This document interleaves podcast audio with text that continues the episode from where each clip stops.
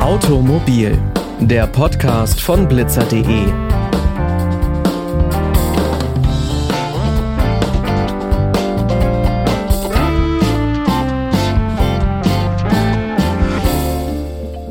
Und damit hi und herzlich willkommen zu dieser neuen Folge. Ich bin Pauline Braune und ich freue mich, dass ihr wieder mit dabei seid. Das Auto hat den Geist aufgegeben oder ist ein wirtschaftlicher Totalschaden. Und jetzt? Wer einen kaputten Pkw hat, muss ihn ordnungsgemäß entsorgen.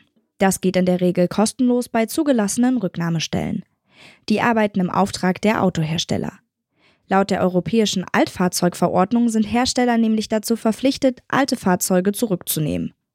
Doch wenn Besitzer ihre Autos bei Autoverwertungen abgeben oder anderweitig verkaufen, endet der Kreislauf mit einer Verschrottung. Doch das ist nicht gerade die umweltfreundlichste Lösung. Deshalb hat die EU-Kommission eine neue Verordnung vorgelegt, die derzeit geprüft wird. Wie die Zukunft des Autorecyclings aussieht, was das für Verbraucher bedeutet und wie das technisch funktionieren kann, darüber spreche ich heute mit Dr. Uwe Fries.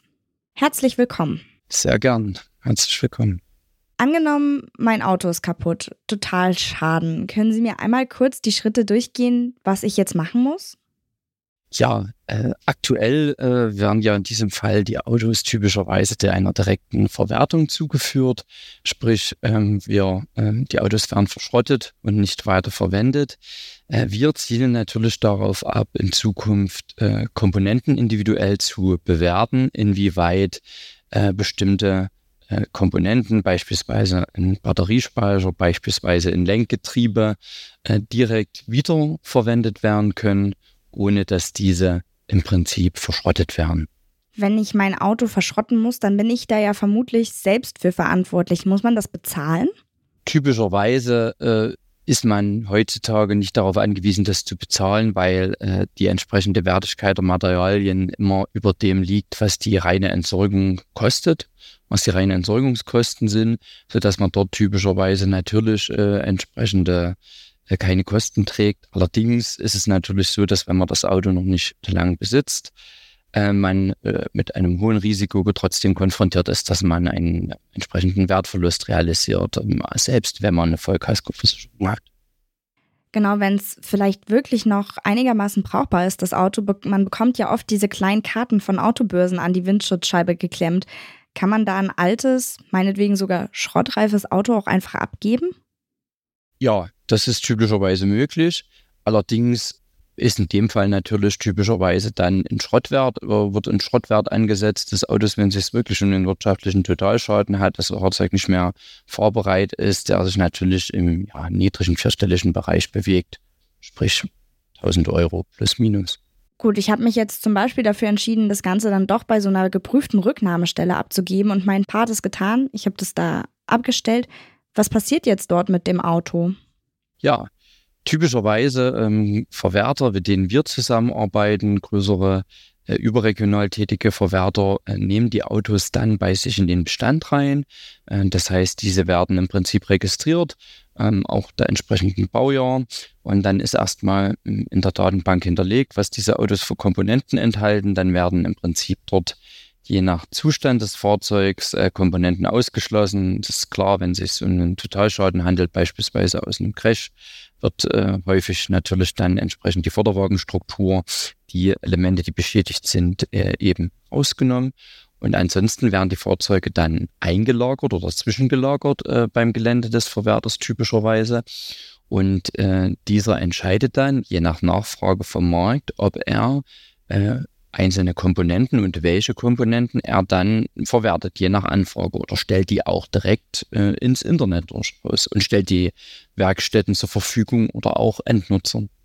Aber das heißt, die Teile, die ausgebaut werden, die gehen dann genau an Endnutzer oder an Werkstätten. Das heißt, in einem neuen Auto habe ich keine ausgebauten alten Teile drin? Nein, das ist aktuell nicht, also absolut nicht üblich. Äh, die Automobilproduktion bei OEMs ist hochautomatisiert mit äh, strikten Qualitätskontrollen. Dort wird aktuell ausschließlich äh, werden dort ähm, ja, neue Komponenten eingebaut. Das ist auch vor dem Hintergrund der Gewährleistung und Garantiebedingungen der Hersteller zwingend. Allerdings streben wir natürlich an, in Zukunft genau diesen Zustand zu ändern, weil das aus ökonomischen Gesichtspunkten und im Hinblick auf eine Kreislaufwirtschaft in Zukunft kein nachhaltiges Konzept ist. Was sind denn üblicherweise Teile im Auto, die man problemlos ausbauen und vielleicht sogar in einem ganz neuen Auto nochmal verwenden kann? Grundsätzlich sind das alle Komponenten, die keinen wesentlichen Verschleiß aufweisen. Gerade äh, im geschilderten Szenario eines äh, Totalschadens kann es sein, dass das Auto noch gar keine lange Nutzungsphase hinter sich hat und einzelne Komponenten, das kann beginnen bei bestimmten Monitoren, das können ähm, auch im Bereich ähm, beispielsweise Fahrzeug, Achslager, ähm, Lenkgetriebe, ähm, Antriebswellen, verschiedene Komponenten, die an sich noch neuwertig sind, weil diese Fahrzeuge noch gar nicht lange in der Nutzung sind.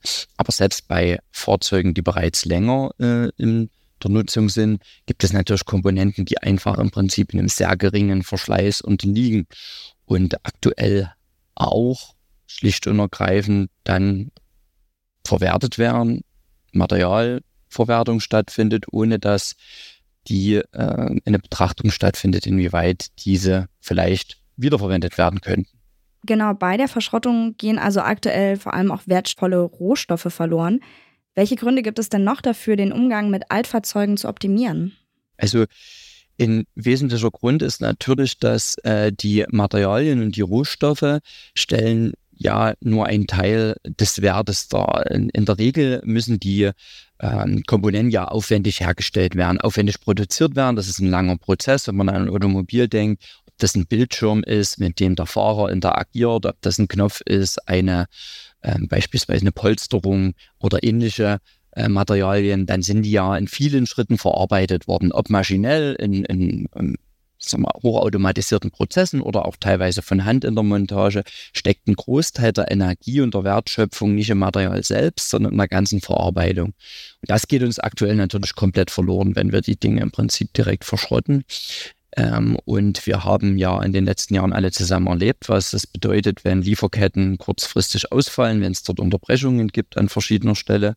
Und dort äh, wären wir natürlich wesentlich unabhängiger und auch robuster aufgestellt, wenn wir bestimmte Dinge direkt wiederverwenden könnten und nicht rein äh, in eine stofflichen Trennung zuführen. Für Elektroautos gelten ja nochmal andere Regeln, wenn es ums Verschrotten geht. Denn ähm, da greift da aufgrund der verbauten Lithium-Ionen-Batterien das Batteriegesetz. Das verbietet, dass man seine Altbatterien einfach verbrennt oder deponiert. Das heißt, ich kann so ein E-Auto gar nicht einfach zum Schrottplatz bringen. Wie läuft das denn da dann ab? Also auch hier ist es noch stärker, äh, wird sich noch stärker auf äh, professionalisierte Verwerter beziehen. Äh, dort ist jetzt schon festzustellen, auch für uns, dass äh, die Autos zunehmend dann tatsächlich entweder in einem, in einem Verwerter, der dort entsprechend aufgestellt ist, solche Fahrzeuge zu verwerben, äh, der dann auch die Batterie in aller Regel als Ganzes entnimmt und ähm, weiter, sagen wir mal, einem Batterierecycler oder einer Firma, die sich explizit damit beschäftigt, zur Verfügung stellt. Ähm, und ähm, es gibt auch Verpflichtungen seitens der Hersteller, also dass direkt ein Volkswagen, direkt ein Mercedes, aber auch andere Hersteller, die entsprechenden Fahrzeuge zurücknehmen und die Batterie zurücknehmen. Denn neben dem Batteriegesetz gibt es natürlich ähm, auch eine ganz klare Entwicklung auf EU-Ebene äh, in, äh, in der Richtlinie, die sich damit beschäftigt, wie viel Prozent der Materialien in Zukunft nachweislich verwertet werden müssen. Da geht es auch um die äh, seltenen Erden und andere Rohstoffe, kritische Rohstoffe. Und hier müssen schlicht und ergreifend professionelle Verwerter oder die Hersteller selbst die Fahrzeuge entgegennehmen in Zukunft. Dort wird sich einiges ändern. Sie sagen es, viele wertvolle Rohstoffe sind in diesen Batterien, also Lithium, Kobalt, Nickel, Kupfer, Platin und Graphit. Kann man die Batterien denn noch verwenden, wenn sie für das E-Auto schon unbrauchbar geworden sind in anderen Kontexten? Definitiv. Es, das ist natürlich ein wesentlicher Verwertungspfad, den man in Zukunft gehen wird. Ähm, grundsätzlich wird es im Automobilbereich immer aus Gewährleistungsgründen, aber auch aus Gründen, äh, dass das natürlich sehr hochwertige Produkte sind, ähm, Grenzen gesetzt sein, was eine direkte Wiederverwendung äh, beispielsweise eines Batteriespeichers innerhalb eines Neufahrzeugs ähm, betrifft. Aber äh, wenn wir daran denken, äh, wenn eine Batterie aus einem Auto beispielsweise eine Rest Restkapazität von 60 Kilowattstunden hat, dann ist die vielleicht für eine Automobilanwendung nicht mehr gut geeignet, kann aber sehr gut äh, in einem stationären Speicher, beispielsweise in Kombination mit einer Photovoltaikanlage im, äh, im Einfamilienhaus, ähm, Verwendung finden, aber auch in anderen Mobilitätsanwendungen, wenn wir dort an beispielsweise Bautechnik denken oder Forstwirtschaftstechnik, die nicht diese Anforderungen an die Akkugröße hat, wie sie vielleicht ein Pkw im Langstreckenbetrieb hat. Sie haben gerade eben schon erwähnt, dass die EU-Kommission dieses Jahr einen neuen Verordnungsvorschlag für das Recycling von Fahrzeugen vorgelegt hat. Können Sie uns vielleicht erklären, was genau da gefordert wird?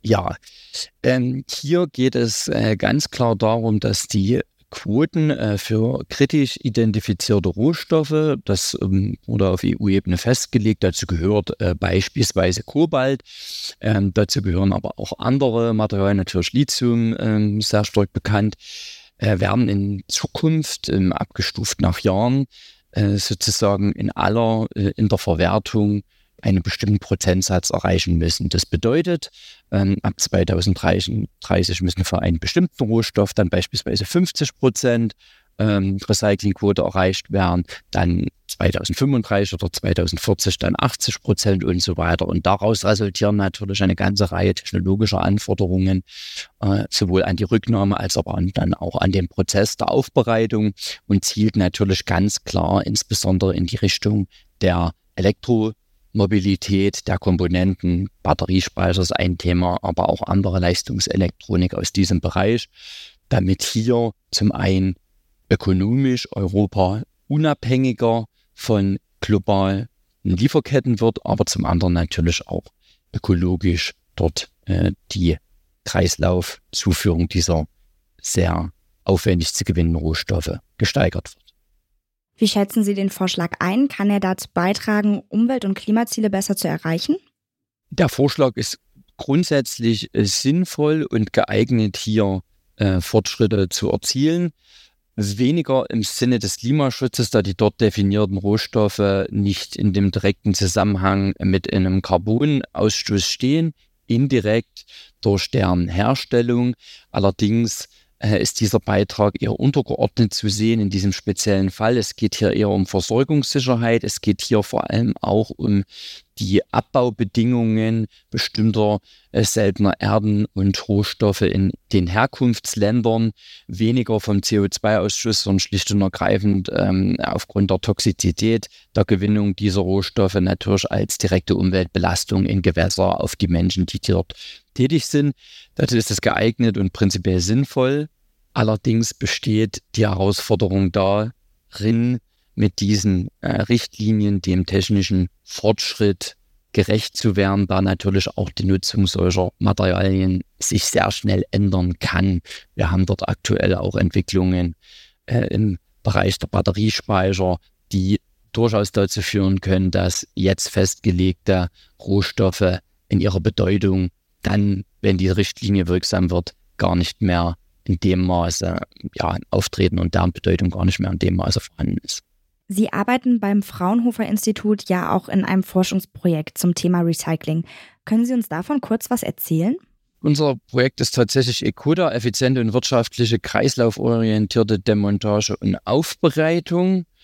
Und da zielen wir genau in die Richtung. Also im Prinzip die direkte Wiederverwendung von Komponenten eben individuell sich immer anzuschauen, was können wir direkt wiederverwenden, was müssen wir nicht. Also wir hatten es vorhin ja diskutiert, klassischer Weg jetzt ist halt schlicht und ergreifend, bis auf wenige Komponenten, die man direkt weiterverkaufen kann, wird halt alles ähm, ja, in der Presse und dann, sagen wir mal, geschreddert, salopp gesagt, und dann wird das aufwendig materialtechnisch getrennt in chemischen und mechanischen Trennprozessen, ähm, bis halt der Rohstoff wieder in Reinform vorliegt oder zu einem gewissen Grad. Das ist natürlich extrem aufwendig und auch extrem, ja, teilweise ja, energieintensiv und, und äh, verliert alle sozusagen alle Zwischenschritte, die in den Komponenten drin, drin stehen. Und das ist unser Fokus im Forschungsprojekt, dass wir eben genau das sagen, okay, dieses Lenkgetriebe, das ist jetzt einfach mal erst 5000 Kilometer gelaufen.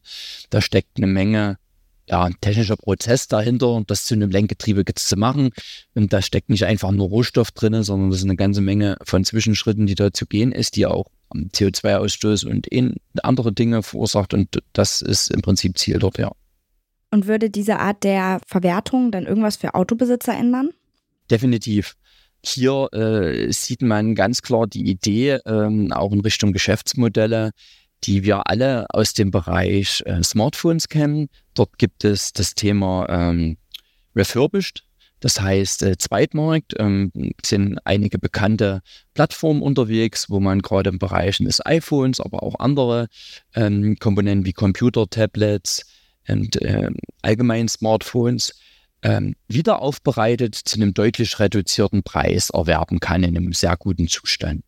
Und das ist natürlich als Szenario grundsätzlich auch für Automobile in der Zukunft durchaus denkbar. In Unterscheidung zu einem klassischen Gebrauchtwagenmarkt, wo man immer letztlich das, den Wagen so übernimmt, wie er halt ist, kann man sich vorstellen, dass man durchaus hier äh, refurbished Produkte hat, die quasi technisch fast in einem Neuwert entsprechen, natürlich auch einen gewissen Preisaufschlag haben, aber immer noch gegenüber einem direkten Neufahrzeug wesentlich günstiger sind, wo allerdings alle Komponenten geprüft sind, wo alle Komponenten beispielsweise eine minimale Nutzungsdauer aufweisen, einzeln. Das sind Szenarien in die Richtung, die wir denken, aber Szenarien wären natürlich auch eine Weiterverwendung in anderen Bereichen der Mobilität oder auch stationäre Anwendung. Was denken Sie, wie sieht die Zukunft des Autorecyclings aus? Die Zukunft des Autorecyclings besteht sicherlich in einer deutlich technischeren und individuelleren Verwertung der Fahrzeuge, wie wir das jetzt kennen. Ähm, aktuell, ich hatte es bereits genannt, werden die Fahrzeuge letztlich im Wesentlichen stofflich verwertet. Das heißt, sie werden im Prinzip in der Presse gepresst, es, sie werden dann geschreddert und äh, die metallischen Werkstoffe, insbesondere der Stahl und so weiter, wird genutzt. Ähm, das wird in Zukunft so nicht mehr möglich sein. Einerseits aufgrund der bereits angesprochenen Richtlinien, in denen eine deutlich höhere äh, Wiederverwendung von Materialien nachgewiesen werden muss, müssen diese Komponenten deutlich äh, klarer getrennt werden, äh, bereits vor einer Presse oder vor einer ja, Zerstörung der entsprechenden Karosserie und der Bauteile. Und äh, gleichzeitig wird auch ein solches Fahrzeug für den Nutzer, sprich denjenigen, der es abgibt, deutlich individueller eingewertet werden, in dem Sinne, dass man wirklich schaut, welche Komponenten sind noch weiterverwendbar, wie ist die individuelle Nutzungsdauer, wie ist das individuelle Nutzungsprofil. Hier wird sich viel ändern. Wir haben dort jetzt schon äh, Entwicklungen, dass Fahrprofile und ähnliches aufgezeichnet werden und das wird in Zukunft äh, den Nutzern begegnen und das auch entsprechend dann äh, bei der Verwertung berücksichtigt wird. Das sagte Dr. Uwe Fries. Vielen Dank für das Gespräch. Vielen Dank. Und damit sind wir am Ende der heutigen Folge angelangt. Alle Folgen von Automobil findet ihr auf unserer Website blitzer.de. Da haben wir letzte Woche zum Beispiel über Luxusautos geredet. Wer die Folge noch nicht kennt, hört doch gerne rein. Ihr findet blitzer.de auch auf Instagram und Facebook, da könnt ihr uns jederzeit eure Themenwünsche schicken. Die nächste Folge, die kommt dann am nächsten Montag. Bis dahin wünsche ich euch eine schöne Woche. Macht's gut und bis bald.